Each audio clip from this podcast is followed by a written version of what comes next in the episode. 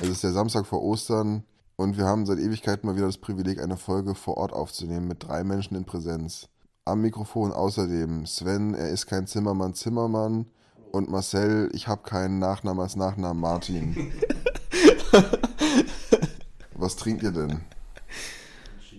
Ich trinke auch einen Gin Tonic. Warum fragst du? Du sitzt doch neben uns. Du siehst Ja. doch, was wir trinken. Ich bin einfach an eurem Leben interessiert, ja. Entschuldigung. Sympathisch. Sympathisch. Ich freue mich auf jeden Fall, dass ich dich endlich wieder sehen kann, Fred. Ja, ich freue mich auch. Ist wirklich schön. Eigentlich war angedacht, dass wir dieses Wochenende unser großes traditionelles Tour-Fix-Wochenende machen. Wir hatten das Ganze ja schon mal. Das könnt ihr auf Instagram in den Highlights sehen. Ja, Freddy, du findest es vielleicht langweilig, weil du dabei warst, aber es gibt Menschen, die wollen das vielleicht sehen. Das ist einfach ein Wochenende, wo wir uns mal wieder zu sechs in Person sehen, weil aktuell sind wir über den, ja nicht über den Erdball verstreut, aber zumindest über die Europakarte verstreut. Bisschen groß Du gegriffen. bist halt in Wien, Marcel. Und deshalb ist es eigentlich natürlich eine ziemlich seltene Gelegenheit, sich mal wieder in Person zu sehen. Aber jetzt haben wir leider Corona-bedingt zwei Ausfälle. Und jetzt machen wir das Ganze in kleineren Formaten. Jetzt sehen wir wenigstens uns mit Sven und Marcel zu dritt hier und sind jetzt gerade im Haus von Marcels Eltern, was eine sehr bizarre Erfahrung ist, und haben gegrillt. Haben wir, eigentlich, wir, haben, wir haben wirklich nichts mehr zum Trinken, ne? Doch, wir haben noch Bier. Dunkelbier. Oh, okay, das Oh, damit so. habe ich schlechte Nee. Erfahrungen gemacht. Dunkelbier ist irgendwie so Und Wein gibt es auch noch. dunkel. Das schmeckt auch dunkel. Das schmeckt so Rauchig. Ja, Rauch, das schmeckt, ah, das schmeckt nach altem Aschenbecher, das schmeckt nach, nach, nach, nach Rinde und nach, und nach Rauch und Ruß und Öl und Benzin und ja, ist mir einfach ein bisschen zu viel. Du hast sehr schlechte Erfahrungen mit dunklem Bier gemacht, habe ich das Gefühl. Vielleicht war es auch das Aschenbecherbier, was ich ausgetrunken habe, was so geschmeckt hat. Hier ist ein ziemlich gutes Dunkelbier, probier das mal. Ja, wir wollten gestern schon ein bisschen quatschen, und zwar haben wir einen Film geschaut. Jacques Tati, Playtime, genau. Wie fandet ihr denn so, all, so ganz allgemein den Film? Echt gut, wirklich. Jede Szene ist so voll mit Informationen und so vielen Bildern, die so gut durchdacht und es, er funktioniert einfach unfassbar gut, dieser Film. Aber das macht es auch unfassbar anstrengend, ihn zu schauen, weil man überall was zu entdecken hat. Im Hintergrund passieren so viele Dinge. Aber ich glaube, es ist nur dann anstrengend, wenn man auch den Anspruch hat, dass man alles, was in jedem Bild zu sehen ist, sehen muss. Und ich, ich habe irgendwann dann für mich gemerkt, okay, ich will den Film jetzt lieber einfach schauen und akzeptiere einfach die Tatsache, dass ich ihn mir noch ganz oft anschauen kann und immer noch was Neues entdecken werde. Vielleicht kann man, wollen wir nochmal so ganz kurz erklären, worum es eigentlich in dem Film geht, weil wir können jetzt auch nicht einfach voraussetzen, dass jeder diesen Film gesehen hat. Weil ich glaube, bisher kann man sich noch nicht so vorstellen, um was es geht. Das ist eigentlich relativ schwer zu erklären, um was es geht. Entweder es geht um Chuck Tati, der auch in dem Film mitspielt, also einerseits als Regisseur, andererseits als Schaus Schauspieler selber. Andererseits geht es auch ein bisschen um eine Frau, die in Urlaub nach Paris fährt und gewisse Szenen dann halt noch durchspielt Ja. in ihrem Urlaub. Ja.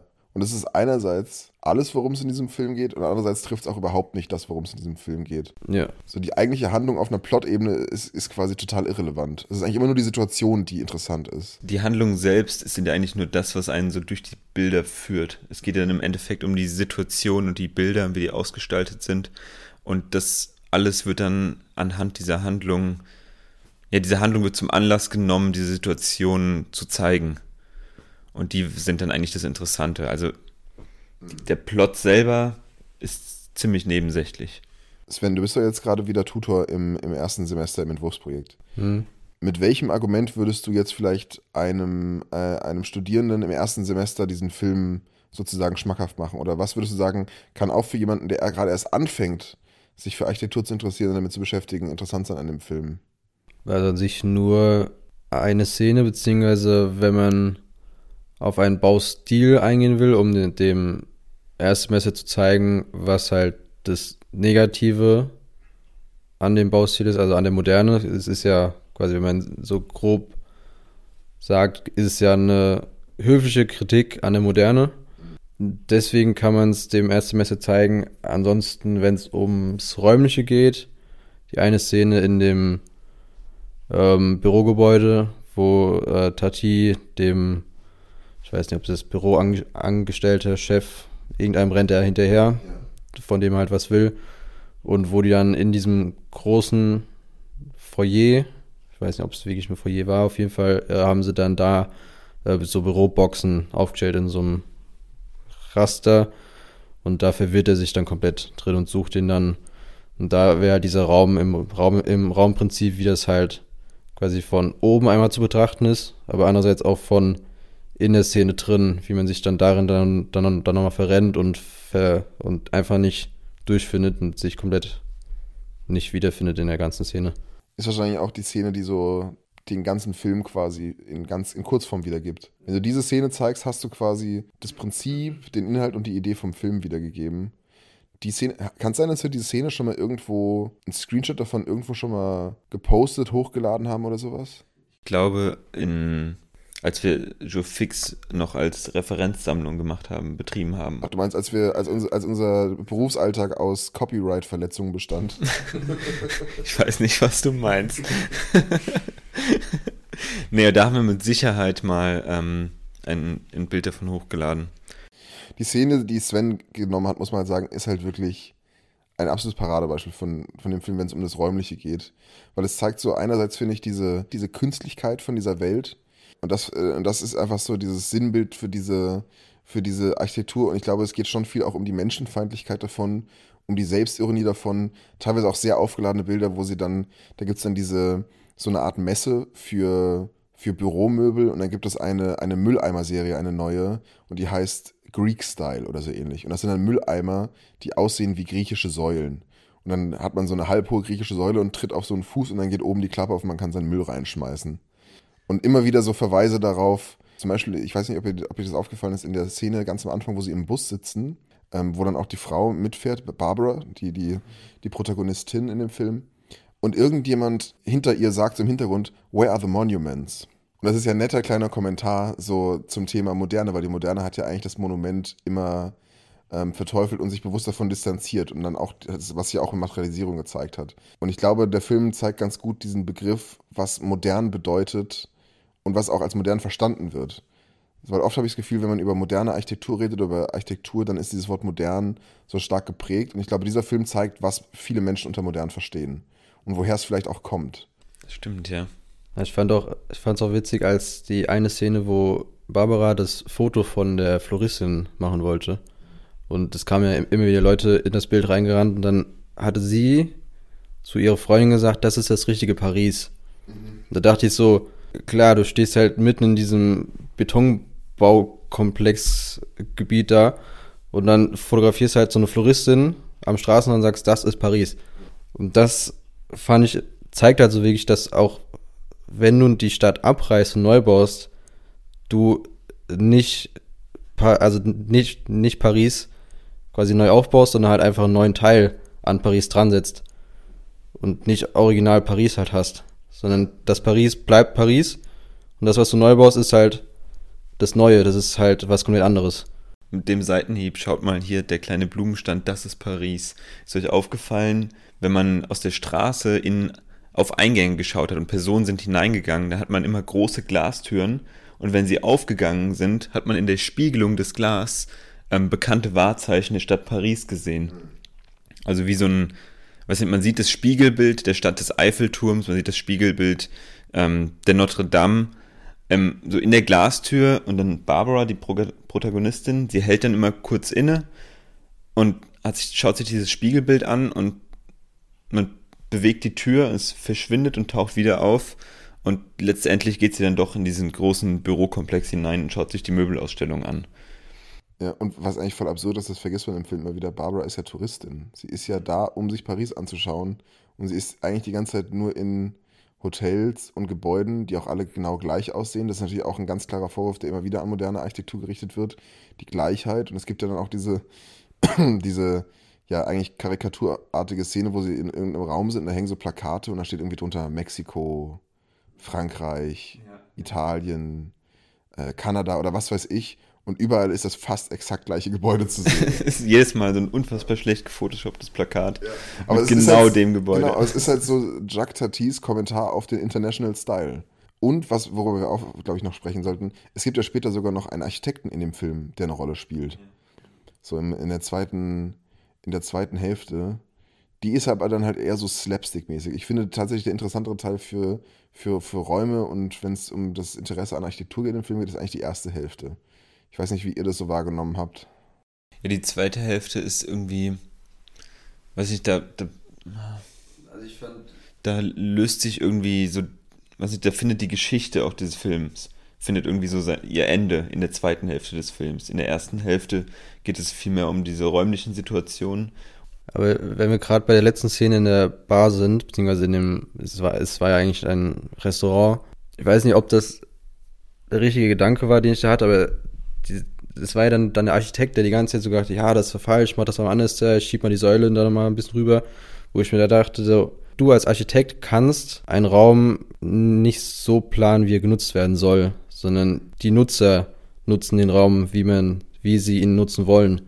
Und das zeigt ja die Szene komplett, weil das ist ja wirklich so, dann haben die irgendwann hinten links neben, neben der ähm, Bühne ihr eigenes Restaurant gemacht ja, es zeigt so ganz überspitzt, wie sich, wie sich Menschen die Architektur wieder ihr eigen machen und wieder zurückerobern und wieder. Die Szene zeigt eigentlich die, den Eröffnungsabend eines Restaurants und alles ist noch nicht fertig und die Handwerker müssen schnell abhauen, weil die ersten Gäste kommen und die Sachen werden teilweise noch im laufenden Prozess, während die Kellner und Kellnerinnen schon bedienen, noch, äh, noch, zu Ende, noch zu Ende gebaut und irgendwann bricht alles, bricht alles zusammen äh, und selbst in diesen Trümmern haben die Gäste eine gute Zeit, ein Architekt will aber abhauen und muss dann von, von dem einen äh, Kellner zurückgeholt werden, weil er sagt, nein, es ist keine Katastrophe, kommen Sie zurück. Und am Ende geht da einfach eine fette Party ab und das ist, äh, und das ist super. Also interessant, weil ich hatte, hatte in dem Moment noch gar nicht gemerkt, wie äh, aufgeladen diese Szene eigentlich auf eine schöne Art und Weise ist, weil sie nicht so, sie ist nicht so, nicht so, nicht so moralisch. Bei vielen Szenen vorher, wo es um Kommentare zu, zur klassischen Moderne geht, merkt man das schon ich muss sagen, ich fand eine Szene ganz, äh, ganz ergreifend. Es waren nur zwei Sekunden, aber als sie dann aus dem Restaurant rausgehen und die eine Betrunkene äh, als letzter raustorkelt, mit der die ganze Zeit auch gar keine Rolle spielt, der ist irgendwann einfach ins Restaurant reingetorkelt. Wisst ihr, welche Szene ich meine? Der dann draußen alleine steht. Und der dann draußen so ein, zwei Sekunden schwankend vor diesem riesigen Gebäude steht. Was genau hat dich jetzt an der Szene so bewegt, diese Schlussszene?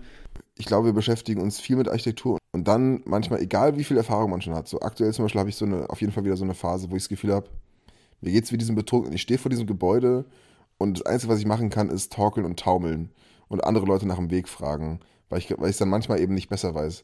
Ich finde es oft sehr schwer, Haltung zu Architektur zu beziehen und manchmal ist man einfach so ein bisschen, ja, ist man halt einfach so ein bisschen verloren. Man will, und, und der Typ spiegelt, spiegelt halt genau das wieder. Der alles, was wir von ihm im Film sehen, ist, wie er völlig orientierungslos durch die Räume läuft und es nicht weiß. In dieser Szene ist es aber wirklich mal so auch ein schönes Bild, wo es da ist und nicht eine, eine situative Slapstick-Komödie ist, wo er dann irgendwie da rumtaumelt und irgendwo gegenläuft, sondern da steht er einfach nur, taumelt ganz kurz und er geht ja gar nicht weiter. Er hat, sich, er, hat sich schon, er hat schon wieder die Orientierung verloren. Ein paar Sekunden, nachdem ihm der, der Weg erklärt wurde. Wenn an sich eine Szene können wir noch aufgreifen, und zwar die, wo der Freund von Tati, also angeblich Freund, ihn in seine Wohnung reinzieht. Und dann quasi diese beiden, beiden Wohnungen nebeneinander im Erdgeschoss mit einer kompletten Glasfront. Was, was glaubst du, was hat das eigentlich zu bedeuten? Weil ich habe mich gefragt, was? Also diese Wohnung gibt es ja nicht. Ja. Yeah. Also das ist eine Erdgeschosswohnung mit zwei auf drei Meter großen Glasscheiben und du läufst draußen vorbei auf dem Bürgersteig und du kannst wirklich reinschauen. Und die Menschen sind da ausgestellt wie in so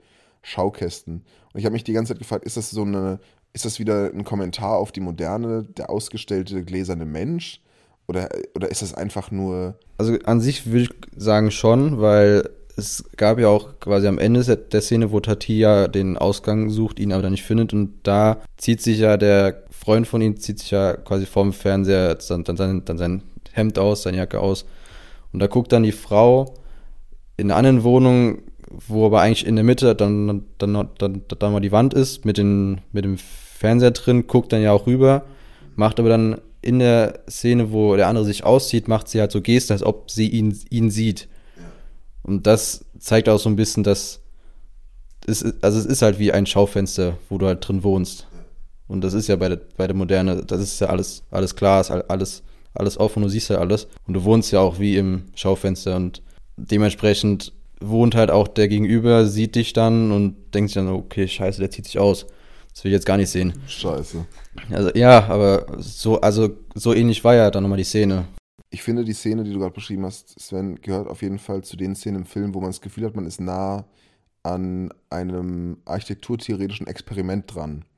Ja, aber weißt du, wie die Szene, die du meintest mit den Boxen und dem Raster, das sind Gedankenexperimente, die man fast so aufzeichnen könnte. So, wie ist ein Leben in einem Büro mit solch einem Raster? Wie ist das Leben in einem Haus mit so einer, ähm, ja, theaterhaften Architektur, wo man so sehr durch Fenster schaut, wo so sehr das Drin und Draußen eine Rolle spielt.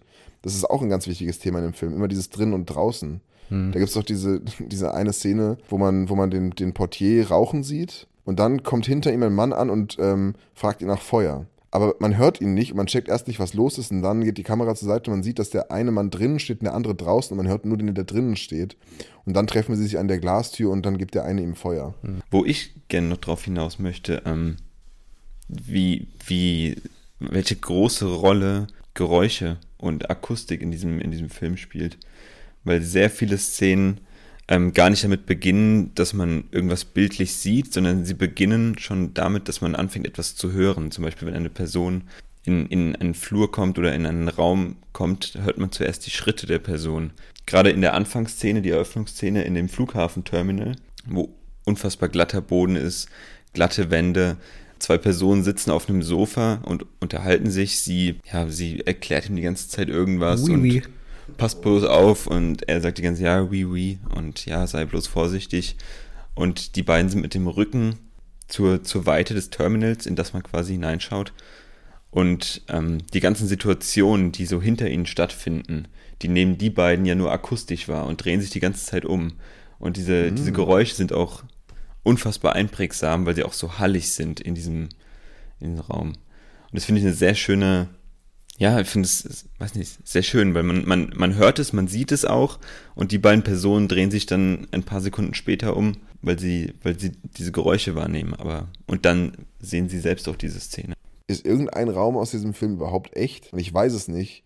Also ich weiß, dass äh, eigentlich alle Szenen künstlich zusammengebaut wurden. Okay. Also auch die Gebäude, die man quasi in den größeren Szenen sieht, im Hintergrund wurden alles Modelle, aber quasi szenisch kleiner gebaut, damit es halt perspektivisch so aussieht, wie als ob die jetzt 500 Meter weiter stehen, aber trotzdem 300 Meter hoch sind. Aber gut, vielleicht besser so, dass es die Gebäude nicht wirklich gibt. Ja.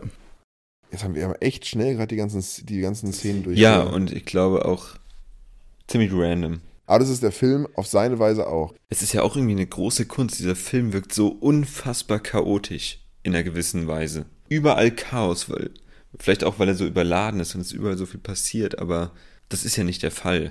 Also dieser Film ist ja, jede Szene ist ja ganz sorgfältig irgendwie durch, durchdacht und überlegt worden. Plus die, die ganze Geschichte hat einfach einen Faden, weil es ist ja wirklich diese Geschichte von der Barbara, wie Barbara Urlaub macht, wie Tati sein Leben lebt. Und sie beide, die beiden Protagonisten, sind auch beide irgendwie so ein bisschen Fremdkörper in dieser Welt. Alle anderen scheinen dort super zurechtzukommen. Und sie beide sind so irgendwie die, die Freigeister, die irgendwie, die, die ab und zu, weiß ich, die ab und zu mal wie aufwachen in dieser Welt und sich fragen, ach, wo bin ich denn jetzt gerade hier? Spoiler-Alarm. Spoiler-Alarm. Ach so, ja genau, falls ihr die Folge jetzt fertig hört, Achtung, es könnte Spoiler enthalten. also hört diese Folge nicht an, bevor ihr den Film nicht geguckt habt. Oder lasst euch durch die Folge inspirieren und schaut euch dann den Film an. Kann man auch machen, habe ich bei der letzten, beziehungsweise bei der ersten Filmfolge von euch gemacht. Ach, mit ähm, das Fenster zum Hof? Ja. Also ich habe den Film jetzt noch nicht geschaut, aber ich will ihn trotzdem irgendwann mal gucken. Okay. Das scheint dich ja super zu inspirieren.